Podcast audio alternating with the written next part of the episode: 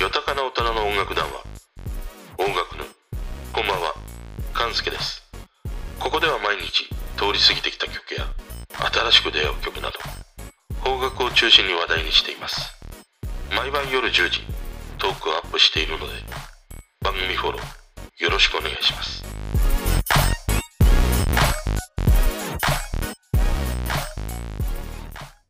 今日はね男気あふれる女優松たか子ですね。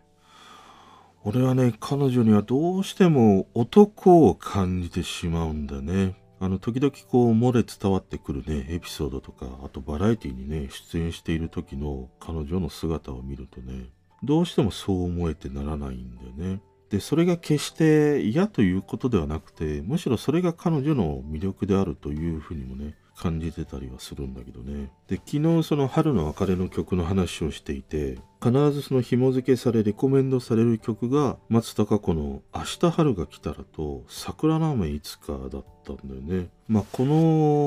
2曲、同じ春を歌う曲なんだけれども、歌詞の、まあ、印象みたいなものがね、ガラッとこう違う曲でもあるんだけれどもでも聴き方によってはね同じジャンルの曲にも聞こえてくるということなんだよね。どちらもね素敵な曲なんだけども今日は彼女のデビュー曲であるこの「明日春が来たら」の話をしたいなと思います。松たか子はまずその最近に言うとボーカリストとしての魅力をねものすごく見出さ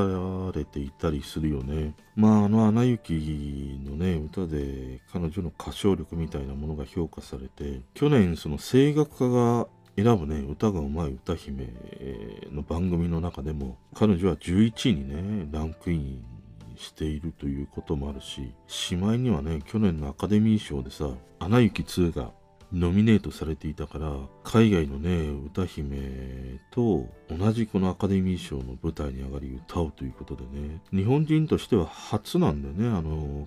本場のアカデミー賞でのパフォーマンスというのはね。そこでももう全然引きを取らないね歌声で。圧巻だったりはしたんだけどね。で、もう一つの顔である女優ということで言うと、日本アカデミー賞ではね、まあ何作もその彼女の作品がノミネートされ、33回にはね、最優秀主演女優賞、ビヨンの妻でね、受賞していたりもするということなんだよね。で、このボーカリスト、そして女優、それ以外の顔としてあるのが、シンガーソングライターなんだよね。あの、さっきに話した桜の雨いつか。これは彼女の作詞だし、セカンドシングルのアイスタンドアローンという、この曲も彼女の作詞で、まあデビューしてもう2作目から自分で詩を書いてたりするというね。あとはまあ最近といっても2017年のシングル、連続テレビ小説ワロテンカの主題歌の明日はどこから。これは彼女が作詞だけではなくてね、作曲もしてたりするということなんでね。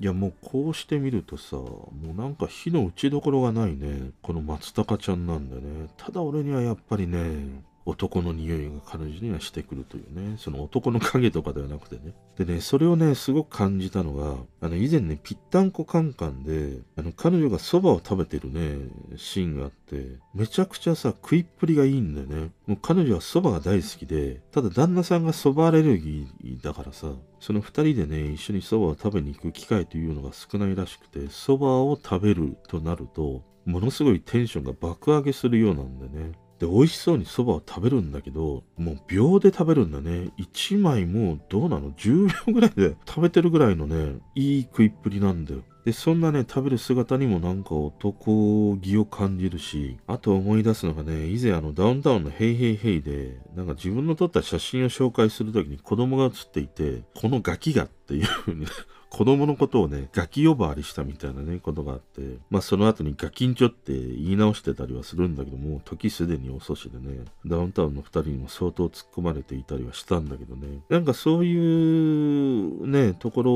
を見ると、やっぱり彼女にはお嬢様というよりは、もう少しちょっと荒々しいというのかな。なんかそんなね、こう、ある意味その下町っぽいね、なんか人懐っこいような部分もあったりするなって思いながらね、まあ見てたりしましたね。でね、まあ、その歌の方なんだけど、俺はね、この松たか子、春の歌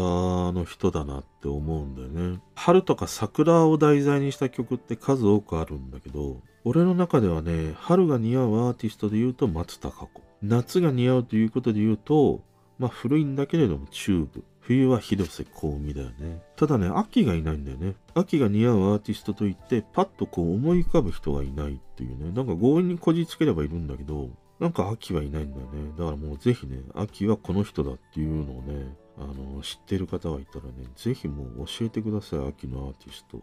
そんなね、俺の中でこの春が一番似合う彼女がね、歌う曲、明日春が来たら。この曲は1997年、彼女のデビュー曲としてリリースされましたね。彼女自身にとっては最大のヒット曲で50万枚をね、セールスしたという曲です。で、作詞は坂本雄二、作曲は日向大輔というもう鉄壁の夫人だよね。あの坂本雄二はさ作詞というよりは俺は脚本家としての彼がすごく好きで東京ラブストーリーとかさあと俺が大好きなドラマのね最高の離婚とかあと松高ちゃんも出ていたカルテットとかねこのドラマもすごく面白かったんだよね。まあ、こういうその脚本を書いている坂本雄二が作詞したということもあるし、またね、この作曲の日向大輔という人って、あまり一般には知られていないかもしれないんだけれども、彼はね、あの、キャグネットっていう、まあ、ユニットというのかな。そこで活動していて、あのドラマのロンバケとかラブジェネのさ、あのサウンドトラックをね、作ってたりするんだよね。だから、このね、キャグネットの曲なんか聴いていると、もうそれぞれのドラマの名シーンがファッと思い浮かんでくる曲ばかりなんだよね。で、このね、ロンバケだったかな、150万枚ぐらいね、CD セールス、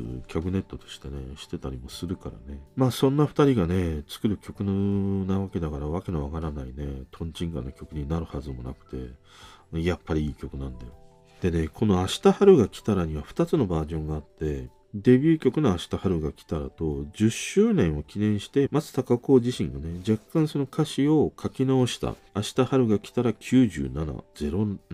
うのかな。この2つがあるんだよね。でねまあ改めてこの明日春が来たらの歌詞を読んだ時にいやなんかね何を歌ってんのかなっていうのがわからなくなってきてしまってその重く受け止めることもできるし、さらっと受け止めることもできるんだけど、読めば読むほどね、こう深みにはまっていくというね、この歌詞だったりするんでね、それをね、思わせるのが、例えば I love you あれは多分永遠の前の日とかね、夕立が晴れて時が止まる場所を覚えてるとか、あとこのタイトルの明日春が来たら君に会いに行こう。この会いに行こうの会うという字が、まあ、昨日も話した大瀬の方の会うという字を使ってたりするんだよね。だからね、いや、どういうシチュエーションを歌うのかなって、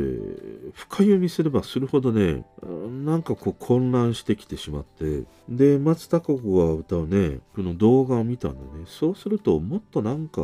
そのさらっと聞けばいいのかなってていうことが分かってね。結局そのこの明日春が来たらって学生時代の夏の日の恋に告白できなかった彼女がいてでもずっとその好きな思いみたいなものをね持ち続けているとでその自分の中に告白できる自信が持てたらもう一度その告白してみようっていう曲なんじゃないかなそれが明日春が来たらということなんだと。その春が来るっていうのは自分に自信がついたらっていうことを歌っている曲なんじゃないかなと思ったんだよね。で、この10年後にね、歌われた97から07のバージョンの方で言うと、それがもう少し10年経ってね、その青かった青春の時代の恋心からもう少し大人になって、その社会経験とか恋愛経験を積み重ねてきてね、青春時代、あの時間にこう思いを馳せるような、そんな曲に聞こえてくるんだよね。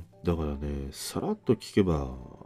いいんだなっていうことを思う一方で、もっとね、深読みして聞いていくと、俺が思ったのはね、その好きだった彼という人はもうこの世には存在していなくて、I love you、つまり好きっっていうふうに言えなかったことを永遠に後悔している。だから毎年毎年その彼のことを思い出して春が来たら会いに行こう。だからこの会うという漢字が仰せの方の会うという字を使っている。あとはまあ最後にね、夕立が晴れて時が止まる場所もう一度というふうに歌うのは、その時間が経ってね、自分の悲しみみたいなものがだんだんとこう薄れてきてね、やっとあの時の彼を好きだった思いとか、あの日にもう一度愛しかったその時間を思い出してね、思いにふけるみたいな。そんな曲にも聴けたりするんだよね。だからね、さらっとも聴けるし、重くも聴けるというね、そんな曲に思えてくるんだよ。でね、松たか子にはさ、この春を歌う、まあ、ジェットストリームアタックのようなね、3連続ということはないんだけど、3部作があって、この明日春が来たら、そして桜ふわり、あと桜の雨いつか。この3曲ってね、どの曲も歌詞を読んでみるとね、さらっとこう、聴いて受け止めることもできれば、重く噛みしめてね、受け入れられるっていうね、曲でもあって、その聴く側の思いとかね、状況によって感じ方はね、ガラッと変わるっていうのが、これは彼女が紡ぐその歌詞の奥深さにあるように思えてくるんだよね。でね、松たか子ってさ、その女優でもありね、ボーカリストでもあり、シンガーソングライターでもある。その彼女の魅力ってね、やっぱり引き出しがものすごく多いんだよね。で、多いがゆえにつかみどころがないっていうことも言言えるのかなと思ってね。でね、俺ね、その彼女が残した言葉の中で印象的な言葉があって、その役者として一番大事なことはっていう質問に対して、気持ちよく嘘をつくことだっていう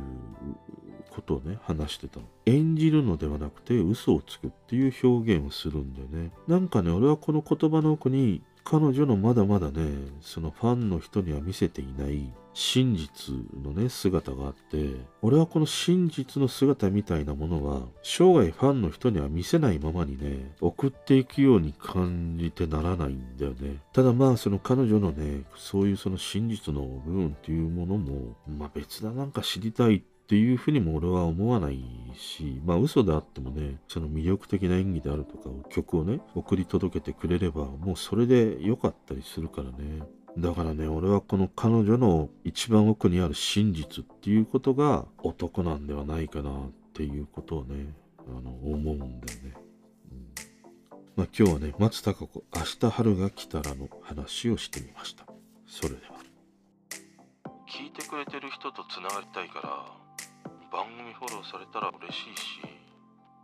Twitter もフォローしてほしい俺の知らない曲とか教えてもらいたい今日も聞いてくれてありがとう。